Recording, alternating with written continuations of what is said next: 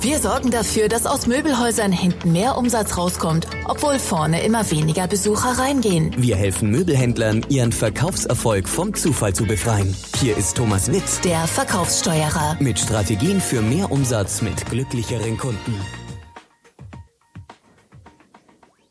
Hallo und herzlich willkommen zu diesem Sonderpodcast über Abschlusstechniken. Abschluss. Ja, warum ist das eigentlich so schwierig? Der große Sig Ziglar hat mal gesagt, bei jedem Verkaufsvorgang müssen Sie fünf grundlegende Hürden überwinden. Kein Bedarf, kein Geld, keine Eile, kein Verlangen, kein Vertrauen. Wenn all das da ist, wenn der Kunde reinkommt und er hat Bedarf, er braucht unbedingt was, er hat das Geld, es kommt ihm aus den Ohren, er braucht es total dringend, er hat Eile, er hat ein brennendes Verlangen und er hat Vertrauen in Sie und das Produkt und in die Firma. Dann kauft er auch ohne Abschlusstechniken. Aber wenn auch nur eine dieser drei Sachen fehlt, dann müssen wir uns auch schon mal anstrengen. Warum sind Abschlusstechniken im Verkauf so wichtig, fragen mich immer wieder Verkäufer. Meine Aufgabe ist es doch, dem Kunden einfach Produkte zu zeigen, die für ihn in Frage kommen und ihm dazu jede Menge zu erklären. Und dann ist die Aufgabe des Kunden, sich zu entscheiden. Das ist eine Einstellung zum Verkaufen, die für beide Seiten nachteilig ist. Lassen Sie uns das mal ein bisschen genauer anschauen. Was ist eigentlich die Definition von Abschluss? Die Definition ist, unser Gegenüber zu überzeugen, Ressourcen wie Geld, Energie, Zeit oder Unterstützung im Austausch von Produkt oder eine Dienstleistung oder für ein gutes Gefühl herzugeben. Also, es ist immer ein Austausch, in der Regel Geld gegen ein Produkt oder eine Dienstleistung. Ein Abschluss ist immer ein Austausch von Werten. Es ist nichts Einseitiges. Wir schwatzen dem Kunden sein Geld ab, sondern es ist ein fairer Austausch. Beide Seiten haben danach etwas, was sie vorher nicht hatten und was ihnen mehr wert ist als das, was sie hergeben mussten dafür. Jeder Mensch braucht die Fähigkeit abzuschließen. Und meine These ist, dass auch jeder Mensch als Verkäufer geboren wird. Zeigen Sie mir mal ein gesundes drei- oder vierjähriges Kind, was ein Nein als einfach so akzeptiert. Die haken immer wieder nach. Der, jeder Mensch braucht die Fähigkeit und der Abschluss trennt die Verkäufer, die etwas bewirken, von denen, die nichts bewirken. Der Abschluss ist die Belohnung für unsere harte Arbeit. Wir werden nicht fürs Beraten bezahlt. Wir sind keine Berater, sondern Verkäufer. Obwohl mittlerweile ja das Wort Verkäufer irgendwie in Misskredit gekommen zu sein scheint und die meisten von uns Berater auf der Visitenkarte stehen haben.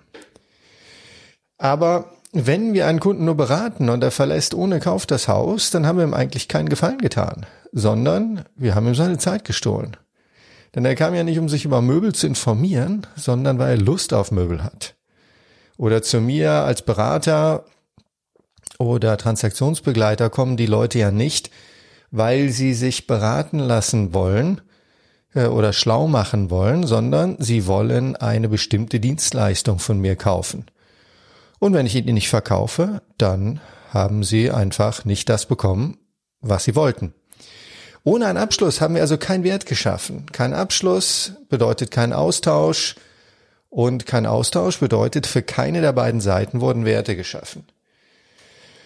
Ich höre aber oft von, gerade von Inhabern oder Verkaufsleitern, unsere Verkäufer sind viel zu nett, die beraten stundenlang und lassen den Kunden dann wieder gehen.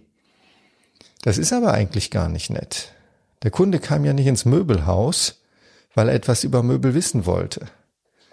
Wer etwas über Möbel erfahren will, der geht nach Köln zur Möbelfachschule. Der Kunde kommt, weil er Lust auf Möbel hat. Nochmal, er hat keine Lust darauf, sich über Möbel zu informieren, sondern er hat Lust darauf, neue Möbel zu besitzen.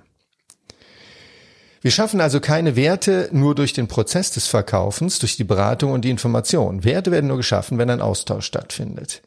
Ein Austausch ist immer ein Tausch zweier Gewinner. Beide Seiten haben danach etwas, was sie vorher nicht hatten und was ihnen mehr wert ist als das, was sie dafür hergeben mussten. Und wir sollten daher alles dafür tun, damit sowohl wir als Verkäufer wie auch der Kunde zum Abschluss kommen. Denn nur dann schaffen wir für beide Seiten einen Wert.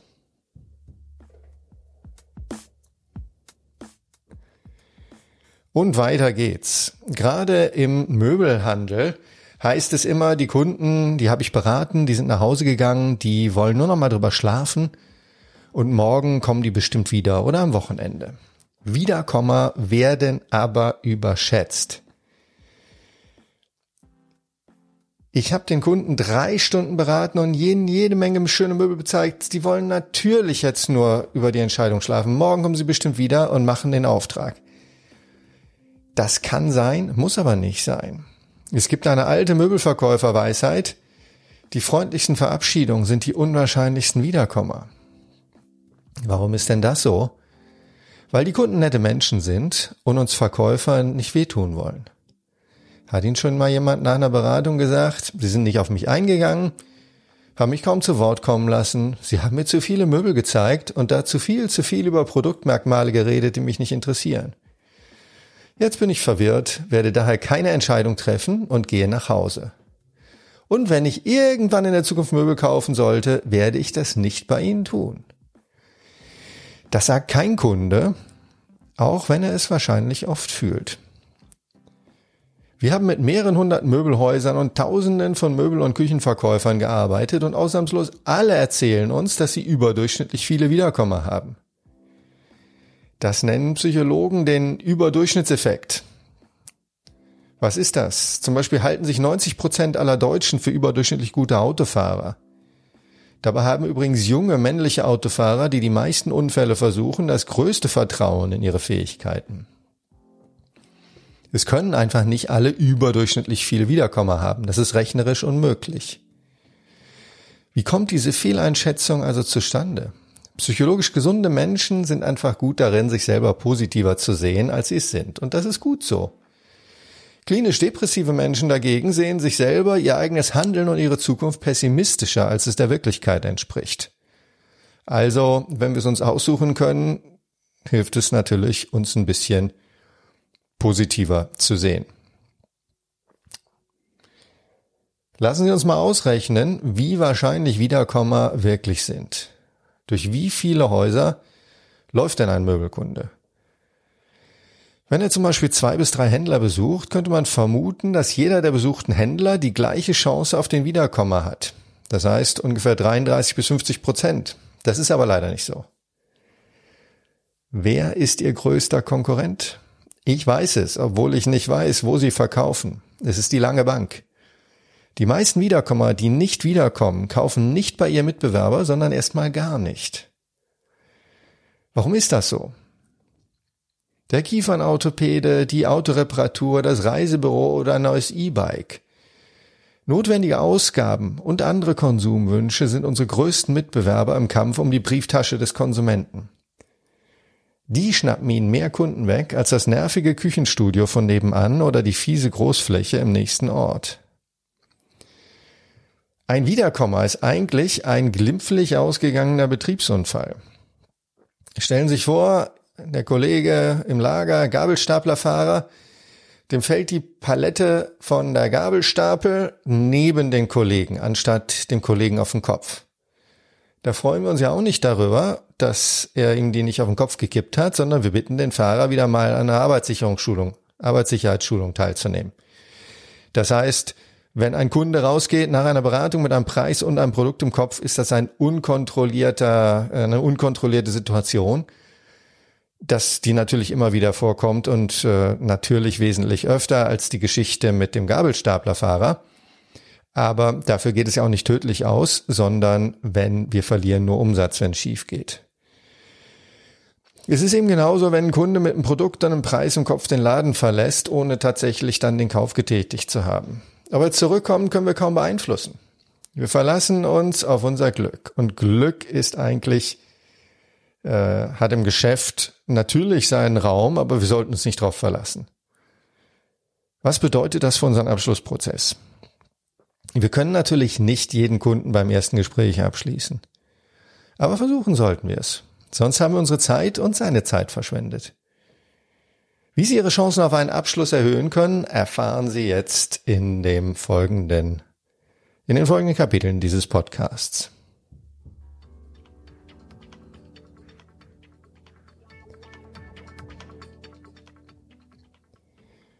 Der Abschluss wird schon während der gesamten Beratung vorbereitet. Alle Zeit, die wir Verkäufer in den Kontakt- und Vertrauensaufbau investieren, erhöht dramatisch unsere Abschlusschancen. Denn der Kunde hat zum Schluss ja nichts als unser Wort dafür, dass das Möbelstück gut und der Preis fair ist. Das ist natürlich anders, wenn Sie echte Markenprodukte verkaufen, wie zum Beispiel Apple Computer oder Porsches. Der Konsument traut der Marke und hat ein Gefühl dafür, was die Produkte kosten. Bei Möbeln ist das nicht der Fall. Möbel werden seit Jahren verhämmert und kaum jemand kennt wirklich außerhalb des Möbelhandels die Marken und vertraut ihnen. Die Bedarfsermittlung ist da besonders wichtig. Sie fragen sich vielleicht, was hat das mit Abschlusstechniken zu tun? Wenn Sie nicht den wirklichen Bedarf gefunden und argumentiert haben, dann äh, ist nachher mit Abschlusstechniken wenig zu machen.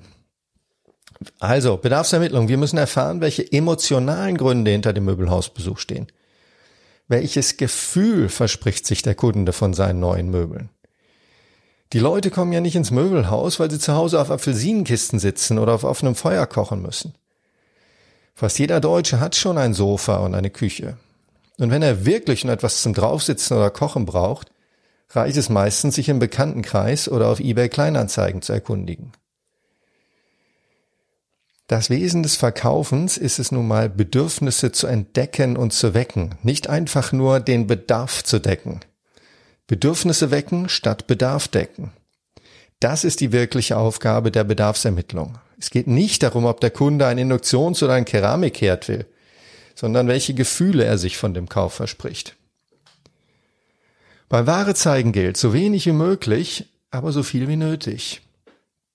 Auch Informationen über das Produkt sollten wir dem Kunden nur erzählen, wenn wir aus der Bedarfsermittlung wissen, dass ihn auch wirklich interessiert. Ein weiterer Faktor ist die siebenmal Ja-Theorie.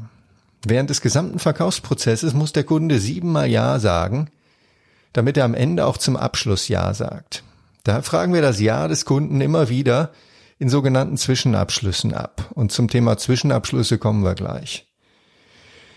Diese siebenmal Ja-Theorie, manche sagen auch, es sind fünfmal. Äh, Tatsache scheint mir aber zu sein aus meiner eigenen Beobachtung aus 25 Jahren aktiven Verkaufen, dass man mehrfach tatsächlich im Kopf, also innerlich für sich Ja sagen muss, bis man dann den nächsten großen Schritt geht, in unserem Fall tatsächlich schon äh, den Abschluss macht. Oft werden wir gefragt, wann eigentlich der richtige Zeitpunkt für einen Abschluss ist. Ich habe die Antwort von dem berühmten Verkäufer Sig Sigler, den ich eingangs ja schon zitiert hatte, übernommen.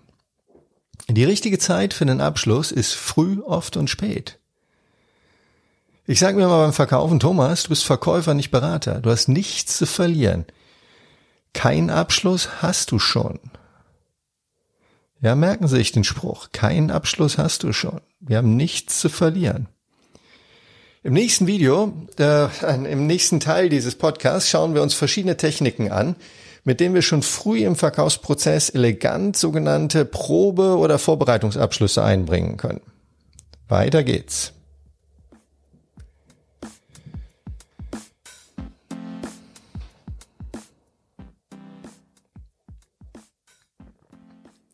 Also zu den Probe- und Vorbereitungsabschlüssen. Wir haben gelernt, dass wir früh, oft und spät abschließen sollten. Aber wir können natürlich weder zehnmal genau den gleichen Abschlussversuch unternehmen beim selben Kunden, noch passt jede Technik an jede beliebige Stelle des Verkaufsprozesses. Hier kommen also vier Probeabschlüsse, mit denen wir schon früh in der Beratung anfangen können abzuschließen.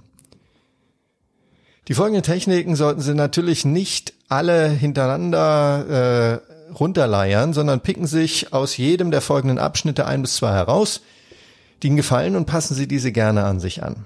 Auch ich habe natürlich von vielen anderen gescheiten Leuten mir diese Techniken zusammengesucht und die an meine Arbeit angepasst. Die erste Zwischenabschluss- oder Probeabschlusstechnik ist der Skalenabschluss.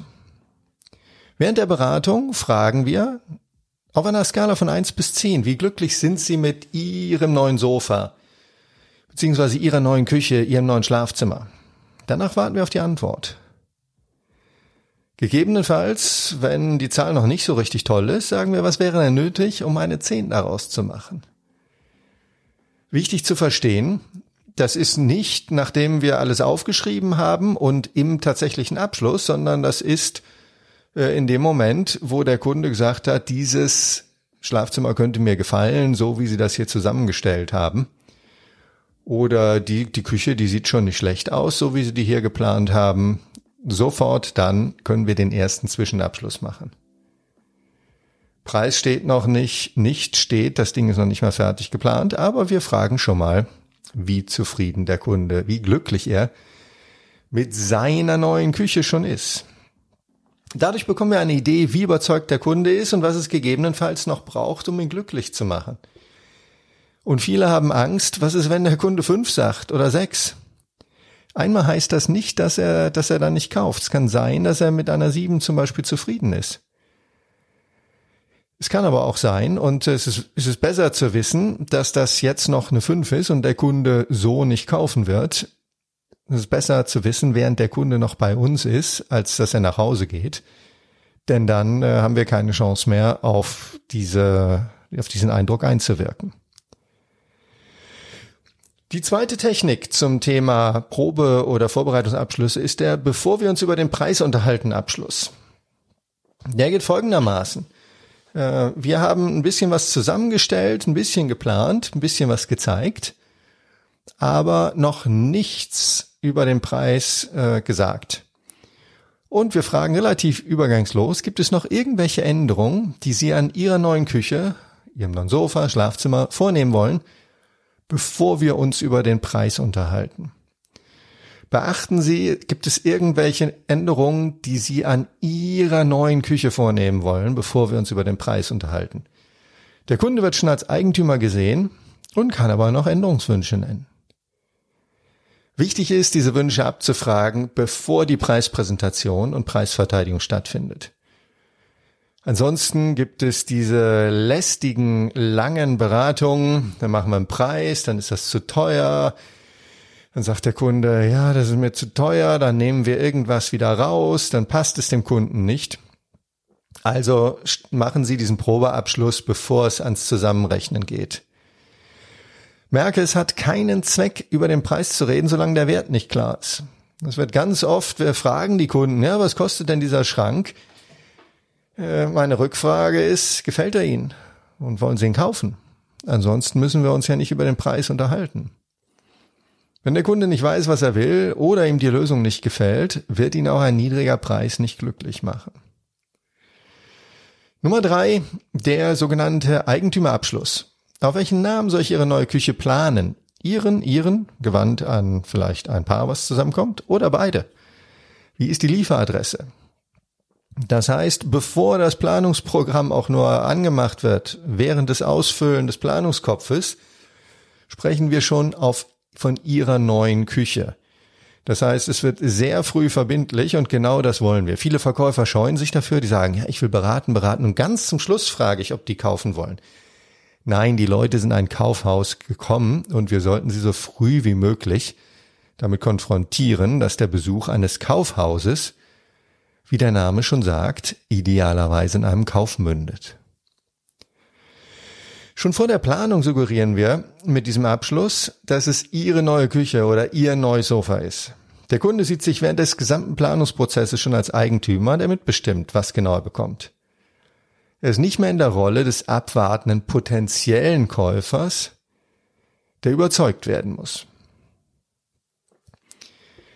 Schwierig sind oft Abschlusssituationen, bei denen der Entscheider einen Ratgeber dabei hat, wie zum Beispiel einen Verwandten oder einen engen Freund. Und für diese Szenarien ist der Schwester, Bruder, Tochter ist mit dabei Abschluss.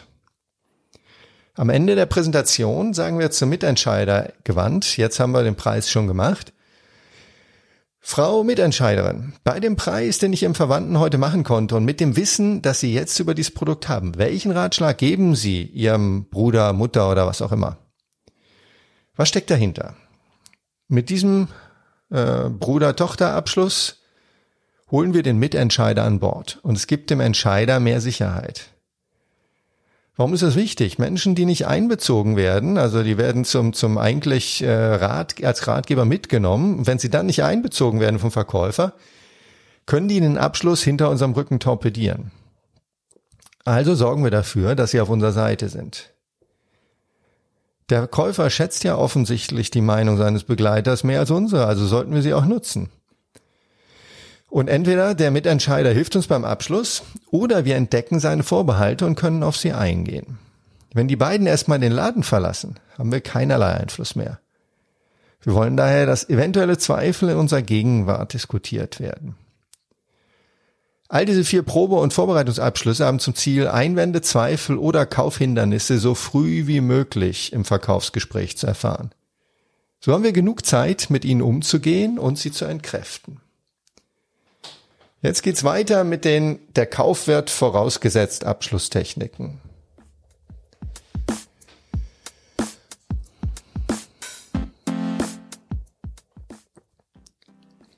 Die Kauf wird vorausgesetzt Abschlusstechniken. Die einfachste und wirksamste Abschlusstechnik ist, den Kauf einfach vorauszusetzen. Folgende Techniken können Sie hier anwenden. Der alles besprochene Abschluss geht folgendermaßen, wie der Name schon sagt. Dann ist ja soweit alles besprochen. Ich schreibe das so für Sie auf, um Ihnen den Preis zu sichern. Wie ist Ihr Vorname, Herr Witt? Was sind die Vorteile? Es suggeriert, dass alles besprochen ist. Ist alles besprochen? Keine Ahnung. Das ist eine philosophische Frage. Man kann nie alles, alles, alles besprechen. Aber zu irgendeinem Zeitpunkt müssen wir die Entscheidung treffen, dass alles besprochen ist. Der Kunde will keine Entscheidung treffen, deswegen müssen wir ihm da helfen. Es ist auch keine Frage, sondern eine Feststellung. Da gibt's auch einen wichtigen Merkspruch. Stelle niemals eine Frage, auf die du die Antwort nicht hören willst. Der Abschluss erklärt, was der Kunde davon hat. Um Ihnen den Preis zu reservieren, schreibe ich das jetzt für Sie auf. Unsere Erfolgswahrscheinlichkeit verdoppelt sich, wenn wir unserem Gegenüber sagen, warum wir etwas von ihm wollen. Und danach fragen wir erstmal nebensächliche Vertragsbestandteile wie der Vor den Vornamen oder die Lieferadresse ab, bevor es zu kritischen Fragen wie zum Beispiel der Anzahlung kommt. Eine weitere Variante davon ist der Sofortbestellenabschluss. Wenn es keine Änderungswünsche mehr gibt und das Ihr Traumsofa ist, dann brauche ich noch Ihre Unterschrift hier, damit ich das sofort für Sie bestellen kann. Ja, den zweiten Teil passen Sie an Ihre Arbeitswirklichkeit an. Viele schreiben ja nicht mehr mit, mit Papierkaufverträgen. Wenn, das, wenn es keine Änderungswünsche mehr gibt und das Ihr Traumsofa ist, dann brauche ich von Ihnen noch bam bam bam. Äh, das suggeriert, dass es keine Änderungswünsche mehr gibt und dass es das Traummöbelstück ist und stellt eine scheinbar logische Wenn-Dann-Beziehung auf. Ne? Wenn es keine Änderungswünsche mehr gibt und das Ihr Traumsofa ist, dann brauche ich noch Ihre Unterschrift hier oder dann äh, brauche ich Ihre Lieferadresse, damit ich das für Sie bestellen kann.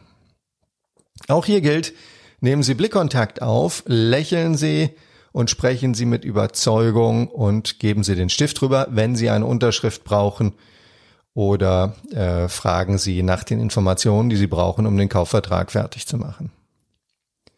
Eine dritte Variante ist der Lieferzeitabschluss. Wollen Sie Ihre neue Küche noch vor Weihnachten, vor Ostern, vor den Sommerferien haben? Irgendwas ist ja immer. Dann schreibe ich das jetzt so für Sie auf. Auch da wieder ist es schon Ihre neue Küche. Der Kunde sieht sich schon als Eigentümer des neuen Möbelstücks und sieht sich jetzt geistig, äh, also vor seinem geistigen Auge, die Küche oder das Möbelstück schon Weihnachten oder Ostern oder wann auch immer benutzen. Eine vierte Variante davon ist der Eigentümerabschluss. Auf welchen Namen soll ich Ihre neue Küche aufschreiben? Auf Ihren oder den Ihres Partners oder auf beide? Ja, das sollten Sie nicht wählen, wenn Sie das schon als, als Vorbereitungsabschluss gemacht haben. Aber äh, das ist äh, ein guter ein guter, eine gute Art, den Kauf vorauszusetzen. Es funktioniert super. Nehmen Sie direkten Augenkontakt auf und fragen Sie einfach. Was steckt noch dahinter? Setzt wieder den Kunden als Eigentümer voraus und nimmt den Abschluss vorweg.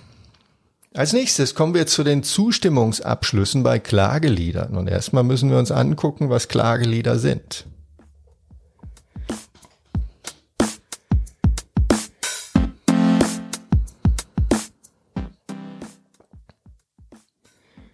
Zustimmungsabschlüsse bei Klageliedern. Ein bisschen was zum Hintergrund. Äh, was sind eigentlich Klagelieder?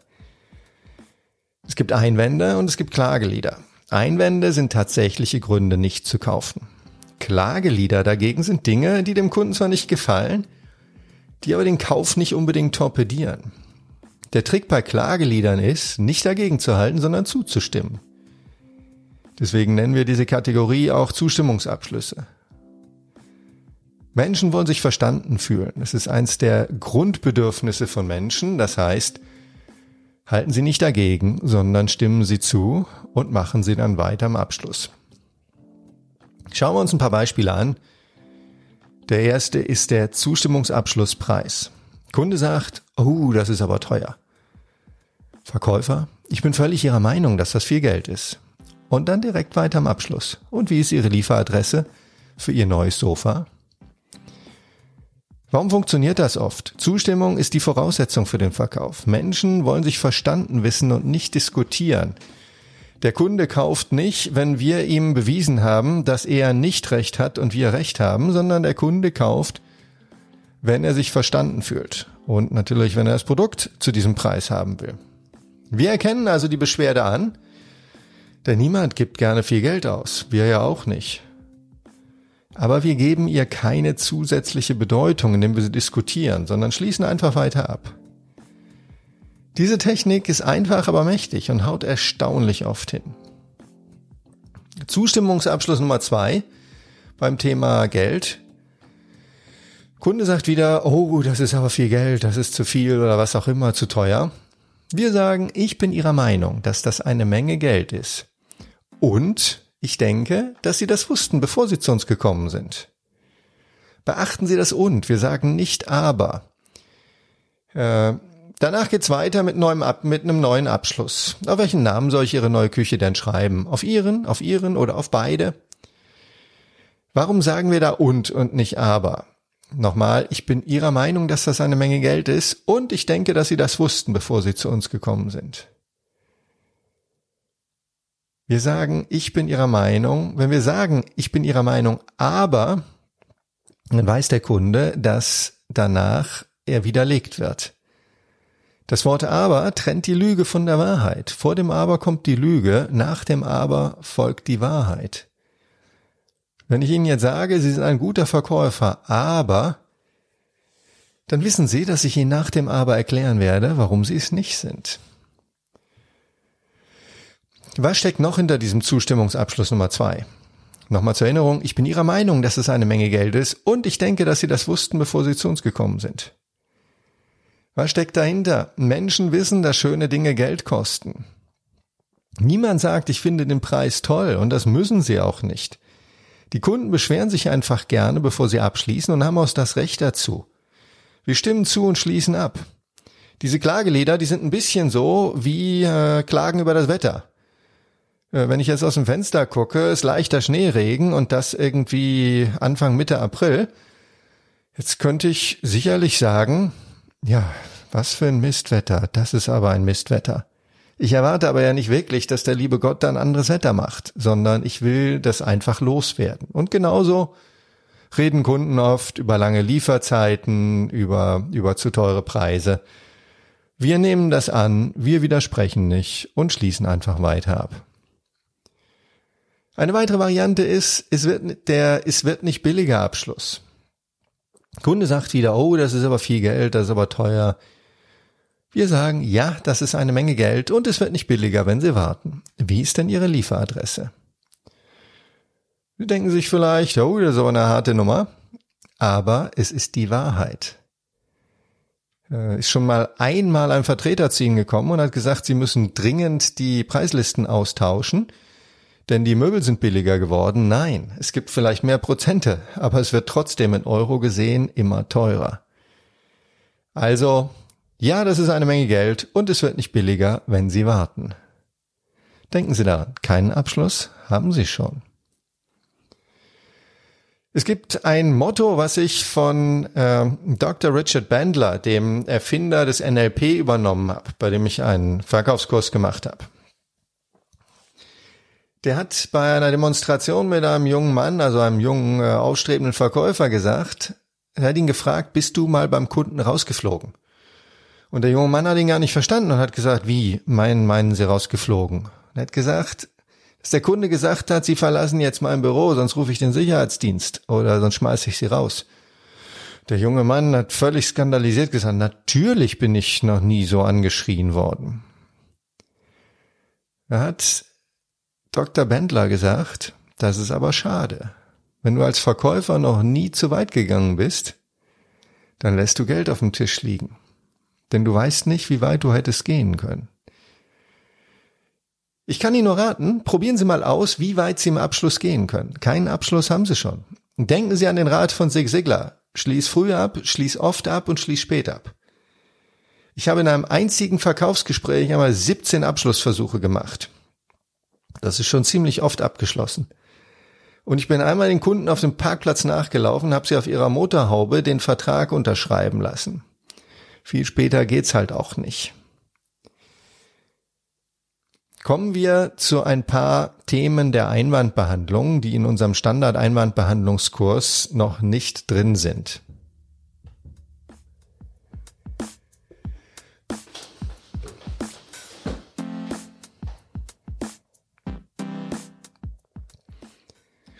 Schauen Sie sich unbedingt auch meinen Videokurs Einwandbehandlung im Möbelhandel an. Äh, wenn Sie Thomas Witt und Einwandbehandlung äh, googeln, dann kommt da bestimmt was. Es sind, glaube ich, sieben Teile und Sie lernen dort einen Prozess, den Sie auf jeden beliebigen Einwand anwenden können. Das heißt auch nicht nur für den Möbelhandel äh, und für die fünf Standardeinwände Möbelhandel. Ich muss immer schlafen, ich muss immer messen, ich muss jemand fragen, der nicht da ist. Äh, ich muss, äh, na, das fünfte war, ach, ich weiß noch nicht, ob, ob das wirklich das schönste Sofa ist, was man kaufen kann. Äh, für diese fünf Klassiker haben wir auch eine komplette Abhandlung da gemacht, die Sie gerne übernehmen können. Nochmal zum Hintergrund, es gibt Einwände, es gibt Vorwände und es gibt Klagelieder. Was ist ein Einwand? In meiner Definition ist ein Einwand etwas, was den Kauf verhindert. Ja, das geht dann nicht wenn tatsächlich jemand losgegangen ist und der Partner sitzt zu Hause und hat keine Ahnung, dass derjenige in einem Möbelhaus ist, dann wird er wahrscheinlich nicht an dem Tag eine Küche für 15.000 Euro kaufen. Das ist ein Einwand. Ich muss das nochmal mit meinem Partner besprechen. Der Einwand ist aber meistens etwas, was dem Kunden gar nicht so lieb ist, darüber zu reden. Deswegen werden oft Vorwände genannt. Wie, ich muss nochmal drüber schlafen. Ich muss nochmal drüber schlafen, heißt eigentlich, ich bin verunsichert und noch nicht überzeugt. Aber der Kunde will uns das nicht sagen, weil er weiß, dass er dann nochmal in die Mangel genommen wird. Also das, Vorwände sind etwas, äh, es gibt immer einen Grund, der, der den Kauf verhindert und dann gibt es einen, der gut klingt. Und das ist der Vorwand. Und dann gibt's Klagelieder, es ist mir zu teuer und was auch immer. Ach, Lieferzeiten von acht bis zehn Wochen, das ist mir aber zu lang. Das sind Klagelieder, wie wir uns auch über das Wetter beklagen. Das ist die menschliche Natur. Und äh, das Beste ist, zuzustimmen, aber gar nicht groß drauf einzugehen. Okay, kommen wir mal zum Einwand, dem äh, der der oft Schwierigkeiten macht, nämlich den ich muss meinen Partner fragen. Eine der besten Nummern darauf ist, Übergangslos zu, äh, der Kunde sagt, ja, vielen Dank für die gute Beratung. Übrigens, wenn der Kunde sagt, vielen Dank für die gute Beratung, dann sagt er nicht vielen Dank und dass wir gut beraten haben, sondern der sagt, Sie haben mich nicht überzeugt und ich kaufe nicht bei Ihnen, zumindest nicht heute. Also, äh, vielen Dank für die gute Beratung. Ich muss meinen Partner fragen, sagt der Kunde. Wir fragen sofort und wie aus der Pistole geschossen, was ist, wenn Ihr Partner Nein sagt? Daraufhin Pause, Blickkontakt. Jetzt gibt es zwei Möglichkeiten der Antwort. Entweder der Kunde sagt, na, das wird er schon nicht tun, oder das wird sie schon nicht tun. Dann schließen wir direkt weiter ab. Zum Beispiel über den Lieferzeitabschluss. Wollen Sie Ihre neue Küche noch vor den Weihnachten, Ostern oder den Sommerferien haben? Dann schreibe ich das jetzt so für Sie auf. Wenn die Antwort dagegen ist, wenn mein Partner Nein sagt, dann kaufe ich nicht. Dann müssen wir genauer nachfragen. Zum Beispiel, meinen Sie, Ihr Partner würde eher zu diesem Produkt, also zu diesem Sofa oder zum Geld Nein sagen, zu der Investition? Wenn der Kunde sagt, ja, das Sofa, weiß ich nicht, ob es meinem Partner gefällt, fragen wir weiter rein, was schlagen Sie vor, dass wir tun, um Ihren Partner an Bord zu holen? Beachten Sie das Wir. Was schlagen Sie vor, dass wir tun, um Ihren Partner an Bord zu holen? Wir sind jetzt schon ein Team, das den Partner zusammen überzeugen wird. Es ist nicht, Sie gehen jetzt nach Hause und besprechen das mal, sondern wir sind ein Team und unsere gemeinsame Aufgabe ist, den Partner an Bord zu holen. Wenn der Kunde sagt, äh, jo, das ist eher das Geld, fragen wir weiter rein, wo sieht denn Ihr Partner Ihrer Meinung nach das Problem? Beim Preis oder ob sie sich leisten wollen oder ob sie sich leisten können oder bei den monatlichen Belastungen, die daraus resultieren. Der Partnereinwand ist oft ein Vorwand. Größere Anschaffungen sind meistens schon besprochen, bevor einer von beiden ins Möbelhaus läuft. Das ist das eine. Zum Zweiten, äh, ich war jahrelang Single und habe mich auch aus jeder Beratungssituation äh, immer rausgeredet mit äh, meine Frau muss muss dann noch mal drüber gucken oder ich muss mit meiner Frau sprechen, obwohl ich Single war.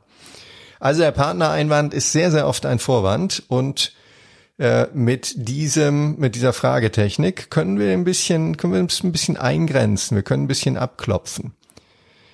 Äh, denn oft wird der Partnervorwand benutzt, um die eigene Unsicherheit zu kaschieren. Wir wollen eben nicht sagen, äh, Sie haben mich mit Ihrer Beratung verunsichert und ich möchte deswegen nicht kaufen.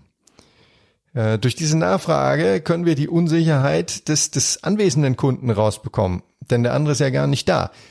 Der Kunde teilt uns in der Regel seine eigenen Zweifel mit, projiziert diese aber auf den nicht anwesenden Mitentscheider, wenn er den einen hat. Also nochmal zur kurzen Wiederholung. Äh, die, die Technik ist, äh, ich muss meinen Partner fragen, was ist, wenn Ihr Partner Nein, fragt, Nein sagt? Wenn die Antwort ist, na, das tut er normalerweise nicht, geht's weiter im Abschluss. Wenn die Antwort ist, wir kaufen nicht, fragen wir, ist es das Produkt oder ist es das Geld? Und wenn es das Geld ist, dann gucken wir, versuchen wir weiter rauszukriegen, was dahinter steckt.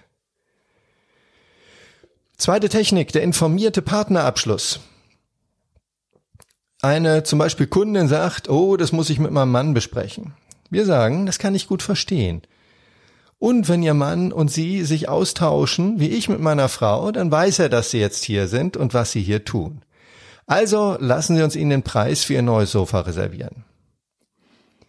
Dieser Abschluss nutzt den Einwand, ich muss mit meinem Partner darüber reden, indem er suggeriert, dass gute Partner über alle wichtigen Dinge reden und der Mitentscheider daher über den Möbelhausbesuch informiert ist. Ich habe diese Technik oft angewandt und mir hat nie jemand widersprochen. Fällt ja auch ein bisschen schwer zu sagen, nee, wissen Sie, mein, meine Frau und ich, wir reden gar nicht so viel. Äh, die weiß nicht, dass ich hier bin. Die würde nur rumzetern. Äh, das sagt niemand gerne. Eine dritte Möglichkeit ist der Liebe-Partner-Abschluss. Wir suggerieren dem Kunden, dass sein Partner genauso lieb und verständnisvoll ist wie unser. Und ihm schwer zu widersprechen. Kunde sagt zum Beispiel, ich muss meinen Partner fragen. Wir sagen, ich bin völlig Ihrer Meinung. Bei einer solchen Anschaffung sollte man seinen Partner fragen. Und wenn Ihre Frau ähnlich ist wie meine, sagt sie niemals nein, wenn ich etwas wirklich toll finde und ich verbiete ihr natürlich umgekehrt auch keine Anschaffung, die sie wirklich wichtig findet. Und danach kommt ein neuer Abschlussversuch mit einer anderen Formulierung als in der ersten Runde. Zum Beispiel der alles besprochene Abschluss. Dann ist ja soweit alles besprochen. Ich schreibe das so für Sie auf, um Ihnen den Preis zu sichern. Wie ist denn Ihr Vorname? Herr Witt. Diese Nummer muss mit Überzeugung, Geschwindigkeit und Kraft vermittelt werden. Wenn Sie in dem Moment versuchen, die aus dem Gedächtnis zu rekonstruieren, dann wird das nix. Wenn Sie die aber sich ein, zwei Mal im Kopf äh, vorgesagt haben, also sie auswendig können, dann funktioniert das sehr gut. Wir stimmen dem Kunden zu, schauen ihn an, lächeln und erzählen unsere eigene Geschichte. Es klappt natürlich am besten, wenn wir wirklich einen Partner haben, der so reagiert. Meine Frau zum Beispiel kann auch ohne mich Kaufentscheidungen treffen und sie tut das auch. Und dasselbe gesteht sie natürlich mir auch zu. Warum funktioniert die Technik? Es ist für den Kunden schon sehr schwer zu widersprechen. Denn er müsste ja inhaltlich sagen, ja toll, dass du so eine nette, verständnisvolle Frau hast, aber mein Partner sagt oft nein, wenn ich was haben will. Und das ist gar nicht so leicht. Eine vierte Variante ist die besser um Entschuldigung bitten als um Erlaubnis fragen Technik. Äh, das Zitat habe ich zum ersten Mal von Tim Ferriss, einem äh, amerikanischen Blogger und Produktivität, ja, Produktivitätsexperten würde ich ihn mal nennen, gehört. Der Kunde sagt, ha, da muss ich meinen Partner fragen. Verkäufer, wissen Sie, ich habe mal gelesen, dass es besser ist, um Entschuldigung zu bitten, als um Erlaubnis zu fragen. Also lassen Sie uns Ihr Sofa jetzt bestellen, um Ihnen den Preis zu reservieren. Die Aussage, besser um Entschuldigung bitten als um Erlaubnis fragen, die ja schon recht hart ist, wird etwas abgemildert, weil wir sie ja nur gelesen haben. Wir sagen nicht, dass das unsere Meinung ist, sondern wir haben es gelesen. Ja, das ist eine relativ harte Nummer, finde ich. Ich habe sie persönlich noch nie ausprobiert, weil ich immer mit den ersten zwei bis drei Varianten davor ganz gut gefahren bin. Aber nochmal, Sie können nichts verlieren, keinen Auftrag haben Sie schon. Die Voraussetzung ist wieder Blickkontakt, Lächeln und dann los ohne Zögern. Und wenn Sie anfangen zu stammeln, dann äh, wird das nichts. Eine wichtige Sache, schreiben Sie niemals einen Vertrag unter Vorbehalt der Zustimmung des Partners, bevor Sie nicht mindestens ein bis zwei dieser Techniken angewendet haben. Das ist schwach. Nicht einfach zu sagen, ah, Partner nicht da, okay, äh, am besten, äh, also oder am schlechtesten ist, äh, den Vertrag zu machen als Vertrag mit Rücktrittsrecht. Ja, Sie wollen den, den Kunden ja nicht auf die Idee bringen, was er damit zu tun hat, nämlich zurückzutreten. Nur wenn sonst wirklich nichts hilft, schreiben wir einen Abschluss unter Vorbehalt. Das geht so, ich notiere ja auf dem Vertrag vorbehaltlich der Zustimmung Ihres Partners und dann machen wir das so fertig, um Ihnen den Preis für Ihr neues Sofa zu garantieren. Wieder sagen wir dem Kunden, warum wir das von ihm wollen. Ihre Aufgabe ist jetzt, probieren Sie mal ein bis zwei dieser Techniken bei jedem Partnerfragen-Einwand aus und Sie werden sehen, erstaunlich oft ist da noch was zu machen. Ja, und wenn Sie nur einen von zehn kriegen, ist es mehr als vorher.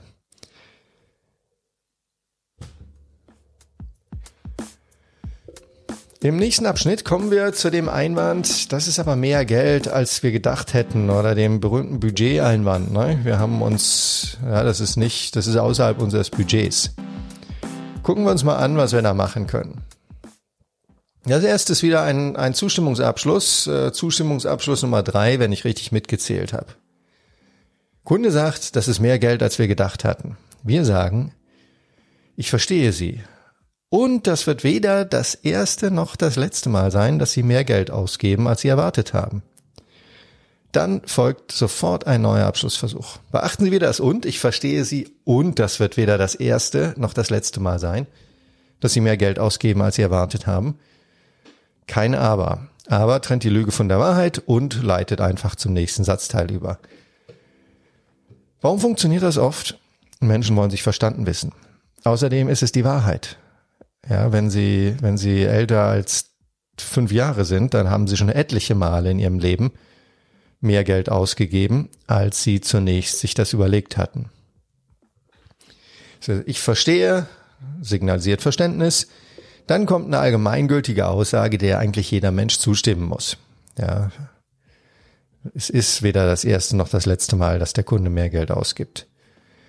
Menschen sind es gewöhnt, mehr auszugeben als geplant und wenn sie wirklich wollen und man ihnen die Möglichkeit gibt, indem man nicht aufhört abzuschließen, haut das erstaunlich oft hin. Also lächeln, zustimmen, abschließen. Die zweite Technik ist der Zustimmungsabschluss Dankbarkeit. Auch hier wieder ein Zustimmungsabschluss, äh, ich glaube der vierte. Der Kunde sagt wieder, oh, das ist wesentlich mehr Geld, als wir eingeplant hatten. Und wir als Verkäufer sagen, ich verstehe Sie, und wir sollten dankbar sein, dass wir uns solche Investitionen leisten können. Viele Menschen können das nicht. Und dann geht's weiter mit einem neuen Abschlussversuch. Beachten Sie wieder die Überleitung mit und. Und danach geht es weiter, wir sollten dankbar sein. Äh, das Ich verstehe Sie suggeriert dem Kunden wieder Verständnis und die Aussage, und wir sollten dankbar sein, dass wir uns das leisten können, suggeriert, die gemeinsame Zugehörigkeit zu der Gruppe von privilegierten Menschen, die sich auch auf, aus, die sich auch mal eine Anschaffung außerhalb des Budgets leisten können und die nicht auf den letzten Euro schauen müssen. Es ist für den Kunden jetzt natürlich schwierig zu sagen, aber ich gehöre genau zu diesen armen Menschen, die sich keine spontanen Mehrausgaben leisten können. Äh, schön, dass Sie zu der Gruppe gehören, die spontan Geld raushauen können. Die Wahrheit ist, wir haben alle Geld für Dinge, die wir unbedingt haben wollen.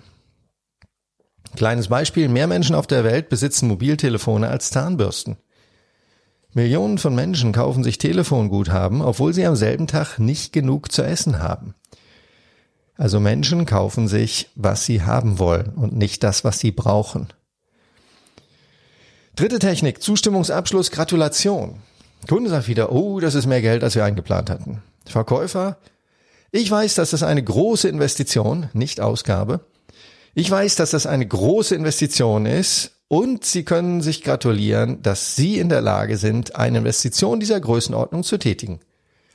Nicht jeder kann sich so hochwertige Möbel leisten. Und dann folgt wieder stumpf der nächste Abschlussversuch. Äh, so habe ich schon äh, etliche Möbelhändler abgeschlossen, an die ich große Projekte verkaufe. Beachten Sie hier das Wort Investition statt Ausgabe und die Überleitung mit und nicht aber. Wiederholen Sie ruhig nochmal äh, diesen, diesen Text, äh, denn das ist ein relativ langer Satz.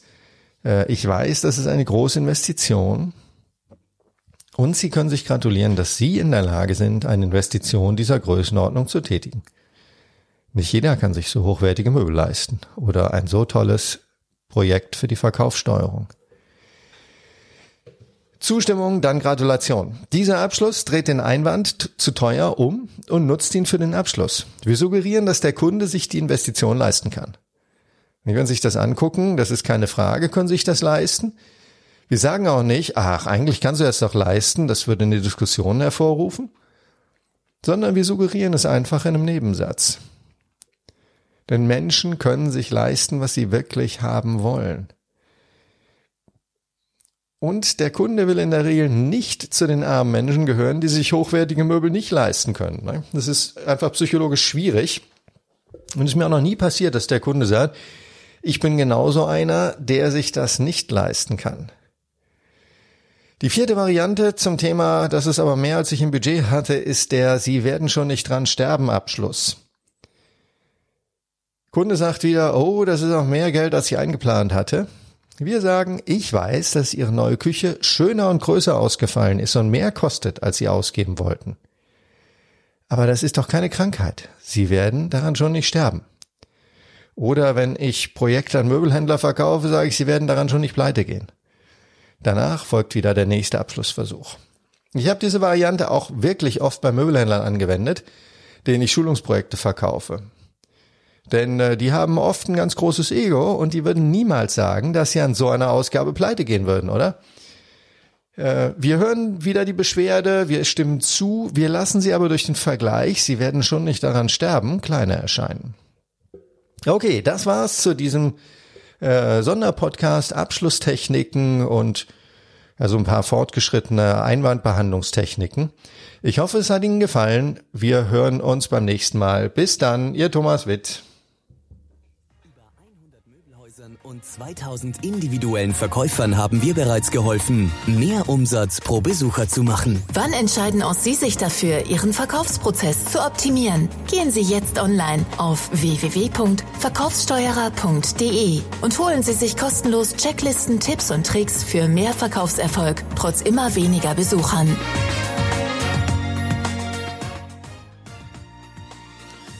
Tschüss, Ihr Thomas Witt.